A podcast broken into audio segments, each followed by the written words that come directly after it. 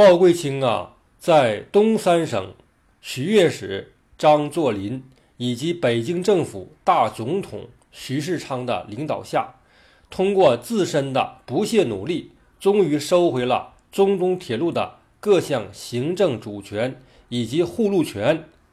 这个是一件大事情。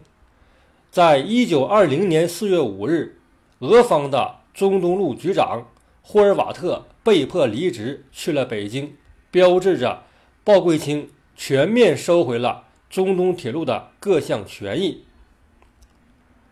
下面简单说一下鲍贵卿他收回的这些权益吧。第一个方面就是鲍贵卿他改组了华俄的董事会啊，让这个董事中俄均分，中方五人，俄方五人，提高了中方的这个管理地位。第二条，鲍贵卿。命令俄方的护路军以及守备队全部撤出，改由中方的护路军进行接管。这个是全部的铁路的全部的沿线都是这么做的，也包括支线。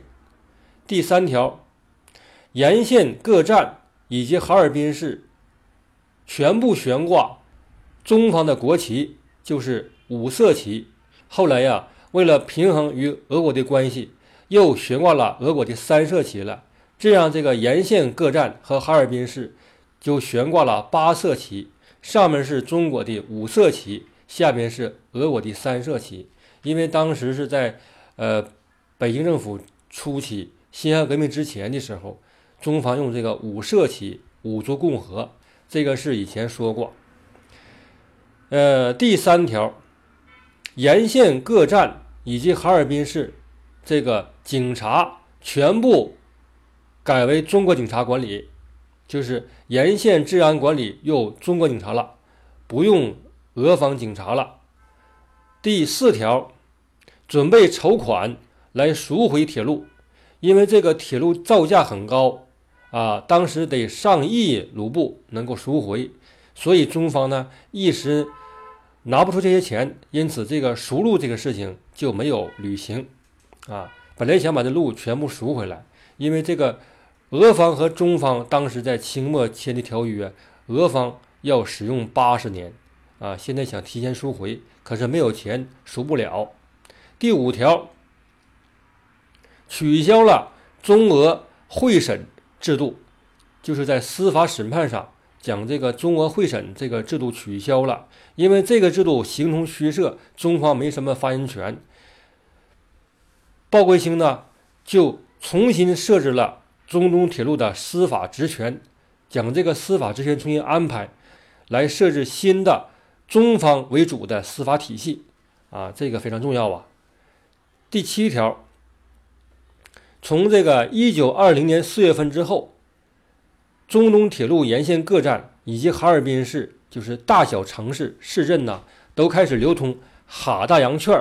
这个说过，就是在。金融上也开始收回了啊，用中国发的这个货币来代替俄方这个旧币啊。上面就是鲍贵卿他在一九二零年通过他的努力收回的中东铁路各项权益。下面说一下中方设立的这个东省特别区的这个设立的由来啊。什么是东省特别区呢？就是指中东铁路以哈尔滨市为中心的这个铁路附属地的这个管理区域啊。以前俄方将哈尔滨叫做自治市，俄方呢践踏中国主权啊，在哈尔滨搞这个自治机构，践踏中国主权，类似一个国中之国似的。现在霍尔瓦特被免职了，中方呢根据这个情况需要。就是准备设这个特设这个特区啊，设一个特别区，因为当时啊，由于修铁路啊，从这个一八九六年之后到这个一九一七年，俄国发生十月革命，这期间呢，陆陆续续呀，有大量的俄方人员呐到中国来生活居住，来这个经商办企业啊，还有很多这个呃知识分子，还有律师，还有这个呃这个牧师。就是他们都信这个呃东正教不是吗？有很多牧师到中国来啊，所以这些人员呢，呃，大量进入哈尔滨市，进入中国的境内，就带来了很多的民事、民事和刑事的案件，和当地这个中国人呢发生纠纷，他们俄国人内部他也发生纠纷，所以这个民事、刑事案件剧增啊。当时呢，俄方呢设立很多这个。审判庭、监狱啊，可是呢，这个十月革命了，这些机构呢都失效了，而且中国趁势收回了，也宣布他们的这个失效，需要这个中方理顺这个公检法司这些机构，这个是一方面。第二个方面，旧俄时代那些机关啊都还有，虽然宣布它无效了，他们无效管理中国了，可是都有。很多机构林立呀，啊，新旧交替，不相隶属，所以说在管理上带来很多麻烦和不便。这个两个方面，就需要中方审时度势，尽快搞一个新的管理体制。所以说，在一九二零年的十月三十一日，北京政府的总统徐世昌他就召开会议，后来公布了一个东省特别区。法院编制条例这样的一个条例，在这个条例中就将中东铁路附属地改名为东省特别区。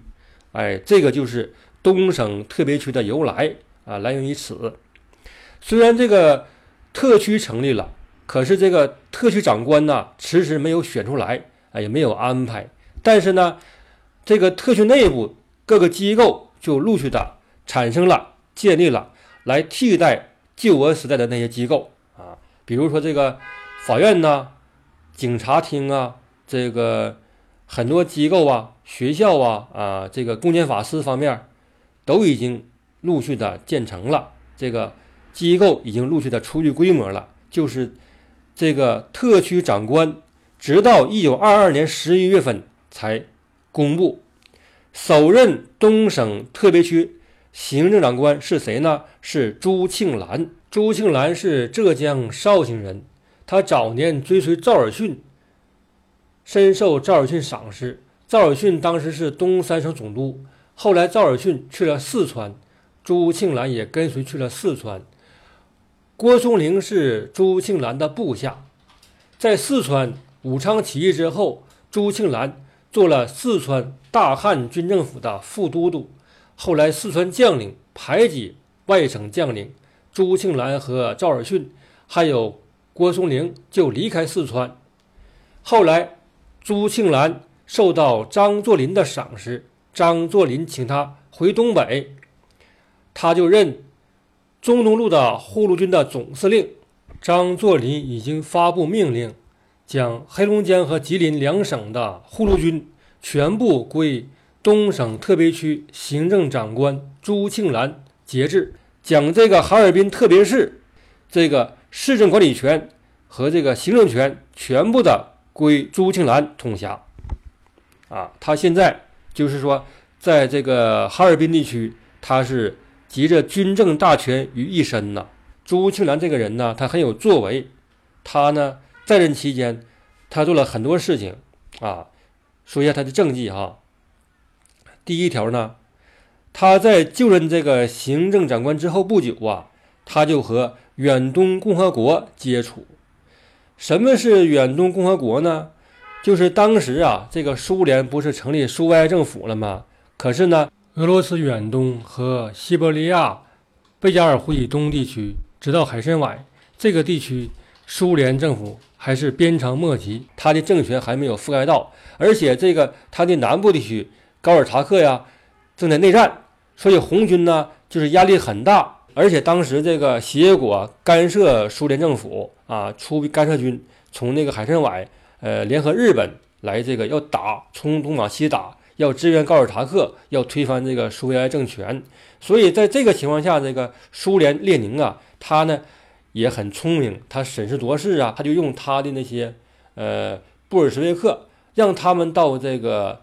远东地区到西伯利亚地区，以次塔地区为中心，成立一个自治国。在名义上是一个共和国，是自治的。呃，苏联红色苏联和这个西方世界和海参崴呀这地区和这中国呀有一个缓冲地带啊，通过这个地带呢来延缓它的压力。有一天它这个力量力量大的时候，它再将这个国家来并过来，然后呢直接面对西方国家。这个苏联和列宁是这个打算的，所以在这个二二年二二年之前，这个远东共和国一直存在。所以，这个朱庆澜他上任之后呢，他首先和这个共和国谈判啊，谈判，然后呢谈了一个协议，就是绥芬河到海参崴这个临时通车协议。海参崴和绥芬河通车了，利于这个呃物资往来嘛，就这是一个好的事情。第二个呢，当时啊，因为这个苏俄政府啊非常在乎中国对苏俄的态度，因为当时这个北京政府呢对苏俄。没什么好感，呃，一段时间持敌视态度。可是呢，东北方面，东北地方当局采取灵活的这种对外态度和这个对外的一个政策。呃，当时呢，就是东北地方方面就不支持霍尔瓦特，也反对白俄军，因为白俄军造反不是吗？所以这个时候，这个谢米诺夫他的白俄军有四千人呐，从这个海参崴窜入中国境内。这个事情让朱庆澜及时发现，他就派兵将这四千人的白俄武装全部的缴械了，将他们遣送出境了。所以这个事情啊，第一个方面稳定了中国东北的局势，第二个赢得了苏俄对东省特别区的好感啊，这是第二个朱庆澜的作为。第三个，朱庆澜呢？他针对当时旧俄时期呀，在那个哈尔滨设的这个国中国呀，他不是自治市嘛，自治嘛，他逐步收回了这个自治权利了啊，在他的推动下，成立了哈尔滨市的这个市乡议议事会，将这个市政管理权逐渐的收回了，这个是他的一个政绩。第四个方面是朱庆澜最大的一个政绩，就是他收回了。帝俄的那个中东铁路的地母地母处啊，设为这样一个机构，成立了中方的中东铁路东省特别区地母管理局啊，东省特别区地母管理局这样一个机构。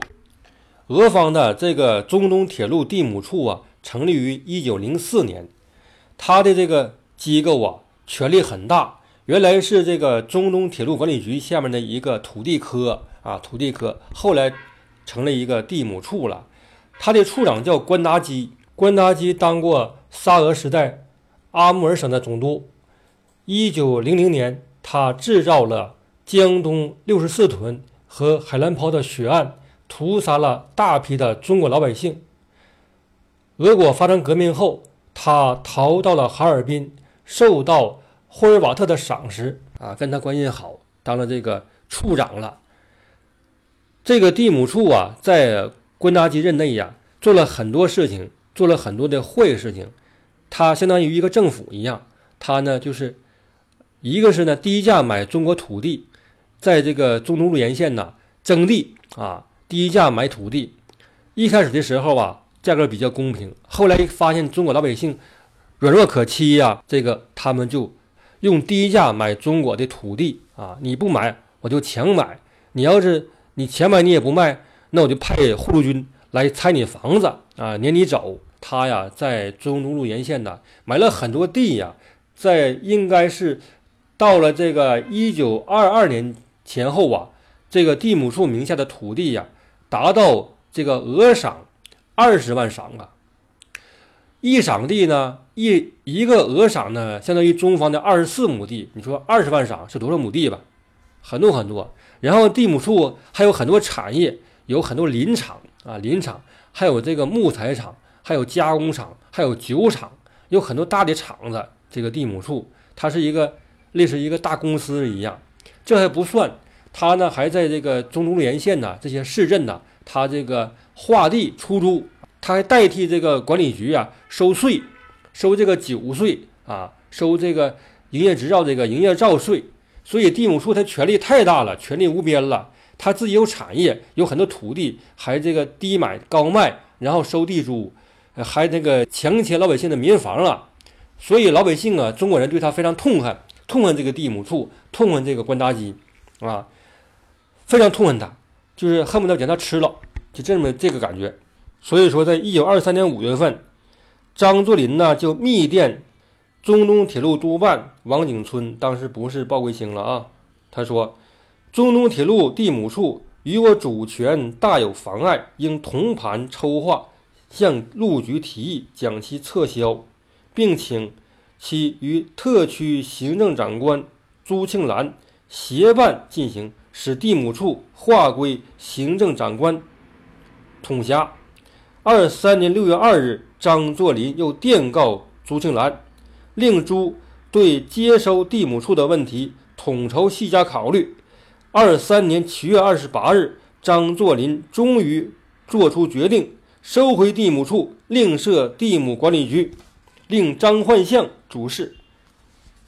一九二三年八月份，奉东三省保安总司令部张作霖之命，应东三省。各界人士要求，朱庆澜决定撤销由中东路管理局违约侵权非法设立之地亩处，另立东省特别区地亩管理局，以维护国家主权、领土完整。啊，这件事情啊，大快人心呐！老百姓都放鞭炮，非常高兴啊！哈尔滨这个各界商会呀，都非常高兴，非常赞同。而且当时朱庆澜说了，说了这个地亩处之前和各个行业和这个各个企业和用地户签的协约一律有效啊，不会失效的，旧约不变，新约新签这样一个规律。很多这个商户啊，就是到这个地亩局来加盖新的印章，然后那个正常营业。老百姓对这个地亩局这个政策非常欢迎，也非常高兴。可是啊，人民高兴，这个外国不高兴了。这个西方国家呀，他们就认为，啊，中方啊，这个做法远离了华盛顿会议了啊。在那个协约国干涉苏俄的时候，协约国为了拉中国呀，就宁可将这个铁路给中国，也不愿意给苏俄嘛。上节不是说过吗？就是开了一个会议，就是华盛顿会议，意思就是中方代管这个铁路啊。但是协约国呀。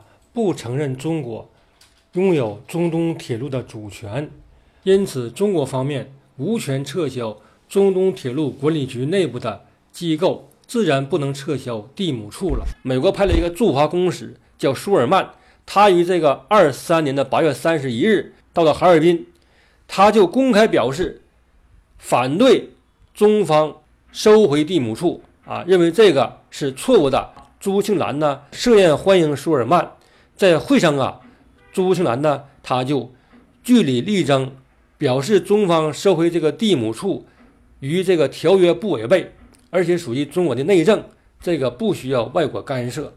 舒尔曼发现这个中方态度很坚决，也没什么招，就去了奉天会见张作霖了。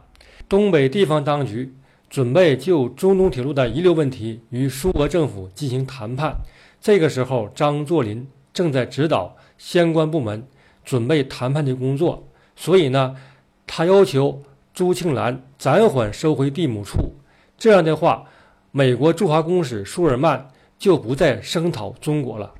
直到一九二四年五月三十一日，中俄签订了几个条约，呃，中俄铁路悬案解决东省铁路悬案大纲，还有这个奉俄协定签订之后。中国才正式的将这个地亩处给收回了。被美英日法四国驻哈领事团封存的地母处文书档案均被开启，归还中方的地母管理局。地母处处长关达基被捕下狱。朱庆澜为维护国家主权，坚决撤销地母处，最终取得了胜利。下面我就之前。讲的一些内容做一些查缺补漏。之前我说过，张学良他枪毙杨长这个事件，开了民国史上的一个不好的先例。他作为地方的军政首脑，他枪毙了政府的高级干部。啊，后来的宋哲元和张灵甫如出一辙。实际上，宋哲元他枪毙俘虏这个事情早于张学良，是发生在一九二八年的春天，在陕西的凤翔城一个农村里边的一个大庙前面，他呢架起屠刀，屠杀了四五千人的被俘的土匪，而这些土匪都是十里八村的老百姓，有的是被迫被拉去当土匪的。这个事情啊，要声明一下。他枪毙、坑杀俘虏这个事情发生在二八年春天，早于张学良；而张灵甫他枪毙妻子吴海兰这个事情发生在一九三五年。当时张灵甫他跟随胡宗南去延安去剿共去，怀疑他妻子偷拿了司令部的文件啊，认为他妻子通共有这个通共嫌疑，他就找理由给他妻子枪毙了啊。还有另一个说法，就是他认为他妻子彻夜不归，出去跳舞，去见一个同学。他认为他妻子和别人通奸，啊，两种说法，这个呢就做一个补漏吧。还有一个，我说过，常延怀他是他们家老三，是老疙瘩。看一些资料，发现呢，常延怀他们家是兄弟四人，他是老四啊。这个情况是他的孙子常燕披露的。常燕呢，现在健在在美国。他在二零一四年前后接受一次访问啊，登过报纸，说了这个情况。好了，谢谢，下节再见。